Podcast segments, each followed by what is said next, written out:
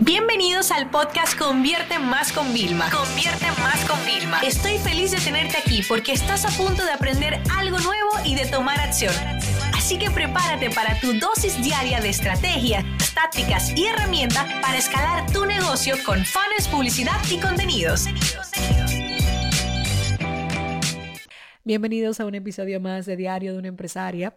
Y sí, hoy me van a notar un poco extraña la voz. Acabo de terminar una sesión de coaching. Se supone que lo que iba a hacer era darme un baño largo, desconectar, pero no. Decidí mostrarme aquí, eh, quizás un poco más vulnerable de lo habitual, para reconocer algo que me ha pasado. Y es que hoy he tenido eh, un momento de donde me he sentido frágil, donde me he tenido que desahogar. He estado trabajando en una sesión de coaching y traigo varias reflexiones. Muchas veces, eh, yo siempre, sabe que yo soy muy positiva, ¿no? Con todos ustedes.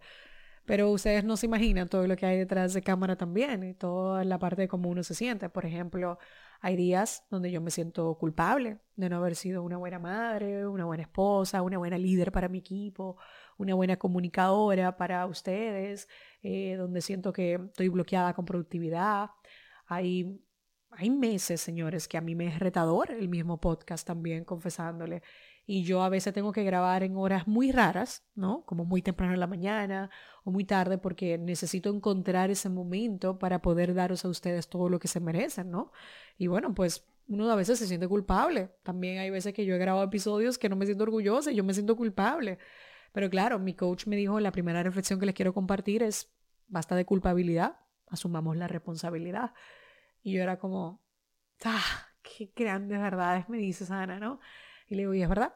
Así que de cosas que me han hecho culpable, yo lo que tengo que asumir la responsabilidad y trazar un nuevo plan. Muchas veces el plan que tenemos no funciona y yo tengo en marcha varios planes que no están dando el resultado que yo queremos, que yo quería, digamos. Así que los voy a cambiar y es normal y no pasa nada. Y haciendo también un análisis del pasado, me doy cuenta que cosas que me llenaban, que me apasionaban antes, ya no, ya no ahora. Y también que no pasa nada. O sea, aprender a hacer como un pacto también con uno mismo y de entender que lo que antes te parecía maravilloso, hoy no tiene por qué parecértelo tienes que siempre, como siempre les digo, trabajar desde el agradecimiento. O sea, tengo que seguir siendo agradecimiento, pero tengo que buscar qué otras cosas me van a apasionar. Es normal, todos crecemos, no tenemos por qué tener los mismos gustos. O sea, hay gustos que son adquiridos. Hay hábitos buenos que implementamos y nunca se van, pero hay hábitos malos que implementamos, lo quitamos y vuelven. O sea, yo te lo digo porque a mí me ha pasado. O sea, me encanta el dulce.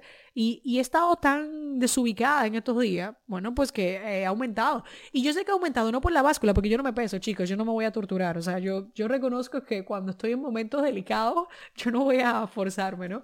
Pero yo lo sé, yo me siento, yo estoy inflamada. Yo lo sé. ¿Por qué? Porque me he desquitado otra vez adquiriendo lo dulce, que es un mal hábito, no de lo que tenía, porque no es que un día está mal, ¿sabes? yo soy muy flexible, yo no creo en los extremos, ¿no? Pero vamos a decir que como que me puse muy intensa, ¿no?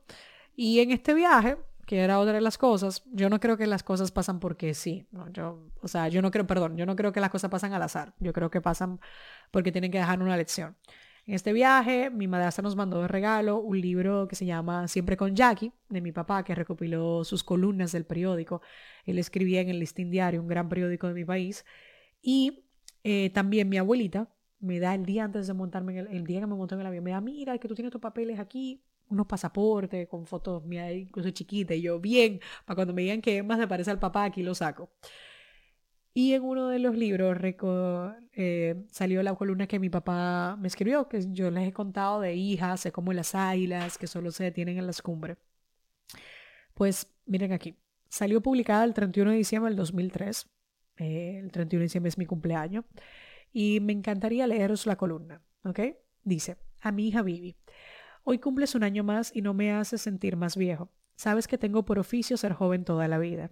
Un padre amigo y cómplice como el tuyo siempre da alegría y preocupación al celebrar el natalicio de una hija que crece hacia la edad de volar en libertad en un mundo de acechanza, discriminación, machismo, violencia contra la mujer y mercado de vaginas y dignidades, en un tiempo en el que ser atractiva, sana, estudiosa, honesta y libre como tú tiene más peligros que de ventajas. Aún así, apuesto a ti, mi hija Vivi. Sé que serás como el agua del manantial que siempre acaba en el mar, superando todos los obstáculos. Hoy te recuerdo que la libertad es un derecho, pero también es la responsabilidad de no hacer daño, incluso a ti misma. Y te pido que seas águila, que las águilas solo se detienen en las cumbres. Señores, miren, cuando yo volví, yo, yo, yo no me lo podía creer y yo decía, hoy te recuerdo que la libertad es un derecho, pero también es la responsabilidad de no hacer daño incluso a ti mismo. Yo decía, Dios mío, ¿cuántas veces uno por el mismo sentimiento de culpa, por tal, uno se está haciendo daño a sí mismo? Yo terminé la sesión de coaching y mi coach me dijo, yo le digo, mira, Ana, es que tengo que colgar porque es que tengo el correo explotado, tengo el WhatsApp explotado. O sea, ya, ya yo sé que el equipo, desde que paso dos horas desconectada de ellos, o sea, empiezan a entrar como en corto y más con todos los proyectos, los lanzamientos y todas las cosas que tenemos. Y me dijo, recuérdate que el negocio no controla el CEO, el CEO controla el negocio. Y yo como que, ay no, ¿Cómo me cierras con eso? Me voy a pasar las el fin de semana y la semana que viene pensando en ti, solamente por eso. Pero es una gran reflexión. Entonces, ahora sí como les conté todo esto, sé que hoy estoy más vulnerable, no voy a pedir disculpa ni mucho menos. Yo de verdad que quiero cada vez mostraros más la parte transparente, la parte real, la parte humana de un negocio. No todo es fácil. Eh, ustedes eh, podrían seguir, no me acuerdo ahora exactamente el nombre de ella, es la, la dueña de Spans, que es una marca de, de, de, ropa interior, como medias, fajas, leggings, pero también vende para hombres, ¿eh? ¿eh? mucho cuidado que hasta el dueño de Virgins, la aerolínea, los utiliza, ¿no? Y la dueña, aquí está, Sara eh, Blake, Blakely, no, no, no, sé cómo se pronunciaría su apellido, ¿no? Ella o sea, ustedes tienen que seguirla, o sea, eso te da ganas de, de verdad, o sea, un día va disfrazada del colegio de sus hijos, otro día sale con los pelos, o sea, es que es real. Y a mí me encanta seguirla porque me parece ese punto de verdad de, de coherencia entre ser un ser humano y ser un empresario de éxito, como es el caso de ella, que es una gran empresaria de éxito y que rodeada de las mejores gente, o sea, de, bueno, Buffet, del de o sea, de todos los grandes también, y ella es ella. Entonces, yo quiero ser yo. Y por eso la portada del periódico de la revista El Dinero, que me sacaron con las tenis, las zapatillas deportivas, o sea, digo, ese soy yo. O sea, y tú me ves en la foto y yo brillo. O sea, tú me ves un brillo normal porque yo estoy cómoda y yo ya no quiero los estereotipos. Y en eso, señores, una de las mejores cosas que yo he hecho este año, o sea, miren que yo me he sentido frágil hoy. Me he sentido como con una mochila muy pesada y el hecho de poderme desahogar, de que mi coach me vaya canalizando y ayudando y guiando, ya me hace sentir un poco más ligera, que es lo que yo quiero sentirme, caminar de forma ligera, ágil, ¿no? Pero aún así, o sea, conchale, ha sido un punto, un día que no voy a olvidar, ¿no? Em, no le voy a categorizar un día malo para nada, señor. Estos son, yo creo que al final del año, la reflexión, en los días como hoy, que nos ha pasado, que te ha pasado, que quizás lo has vivido, quizás lo vayas a vivir en unos días, yo creo que son de los mejores, porque nos dejan claro cuál es el plan nuevo, qué es lo que tenemos que hacer. Y en eso, una de las cosas que me siento más orgullosa de haber hecho este año es aprender a decir que no. Y es algo que me gustaría que recomendarnos, ¿ok? Aprender a decir que no. Yo tenía semanas postergando algo porque no tengo tantas horas juntas para poder eh, cumplir con un compromiso. Señores, con el dolor de mi alma, yo nunca fallo en nada. O sea, ustedes saben, pero llega un momento en el que, o sea, yo no puedo decir que sí para hopi yo. O sea, no, ya no, ya no estoy dispuesta a hacer esos sacrificios eh, donde mi paz mental, pues una cosa es que yo siempre le digo, señor, uno tiene que ser luchador, joseador, o sea, uno tiene que darle su negocio. Pero otra cosa es constantemente, mientras tú estás luchando, luchando y no de mal, o sea, mientras tú estás ahí batallando, dándole duro para tu negocio, tú tengas que también complacer a los demás. O sea, no podemos, chicos. O sea, no, no podemos complacernos a nosotros, complacer a los demás y ser perfectos. Eso no existe. No existe. Así que yo aprendí a decir que no. Eh, siempre de un punto eh, positivo. Tú no te imaginas mi asistente y yo el arte que tenemos para decir un que no, con una solución o con esperanza, porque realmente, señores, si yo hiciera todo lo que a mí me piden que haga, si quisiera participar y ayudar a todas las personas que todos los días me dicen, o sea, yo no pudiera hacer nada de lo mío.